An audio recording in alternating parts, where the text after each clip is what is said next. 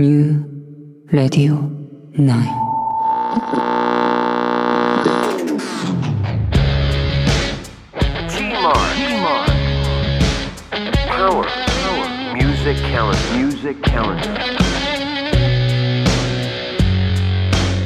1月30日音楽を愛する人たちがこの日に聴かなければならない曲があるの皆さん知ってますよね？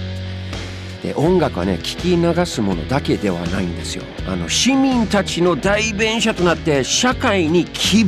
を向きあの未来のために声を上げてんですよ、まあ、そんなパワー音楽持ってましてそしてそんなソーシャルでポリティカルな音楽たちにリスペクトをしながら365日送りたいと僕ジョージは強く思ってます。で音楽は後押しをしてくれるんじゃないですか。事実を伝えてくれるんじゃないですか。勇気をくれるんじゃないですか。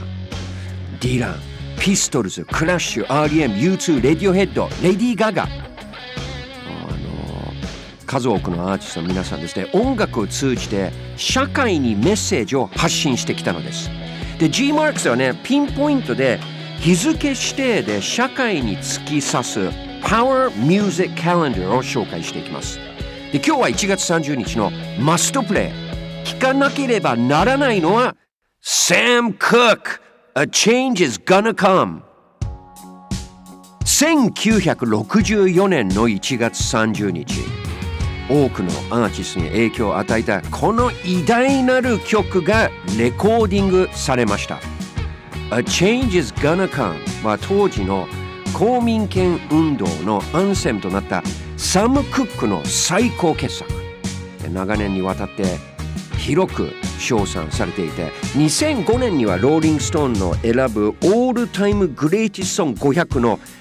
第12位にあのなったんですよ。まあ、でこれは音楽業界とメディアの投票によって選ばれたんです。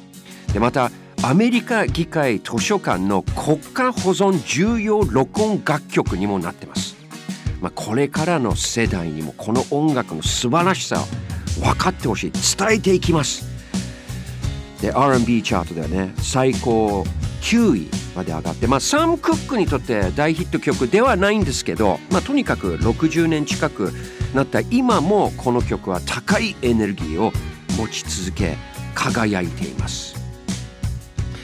まあ、リリースされた背景も大切じゃないですか。あの1963年の10月すでに成功を収めていたサム・クックとそのバンドがですね当時白人専用だったルイジアナ州のシュリープポートのホリデーインにチェックインしようとして逮捕されたことがきっかけになってます。で当時ルイジアナ州では公共の施設においてまだ人種隔離が行われていてこの事件は公民権運動を訴えた不公正な例として大きく取り上げられたんです。でその3ヶ月後にこの曲がレコーディングを行いました。で楽曲構成、まあ、それぞれのバースはあの異なるテンポの流れから作られてましてで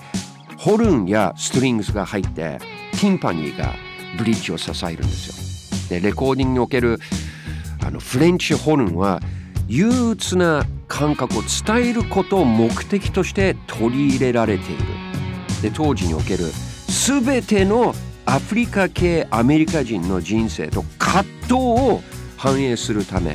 まあ、個人的な体験も歌詞に埋め込まれた。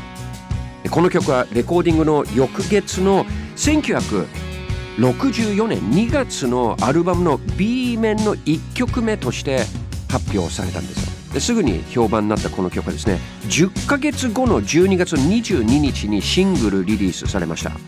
うん。でもなんとサム・クックがリリースされる直前の1964年12月の11日に銃殺されてしまったんです。で黒人が下級市民と見られてた当時黒人の人権をね推進するキング牧師やマルコム X は危険人物とあの見なされ FBI からも目をつけられていたがあの白人にも黒人にもあの影響力があるサム・クックも例に漏れず国家の脅威されていたんです。で33歳の若さでサムは銃殺されおよそ世間がねあの納得のいくような説明もないままこの殺人は正当防衛となったんですよ。しかしこの曲のスピリットは受け継がれ2009年の1月これも1月なんですよ、まあ、45年経った2009年に Change Yes We Can を訴えた黒人初のアメリカ大統領となったオバマ大統領の就任式で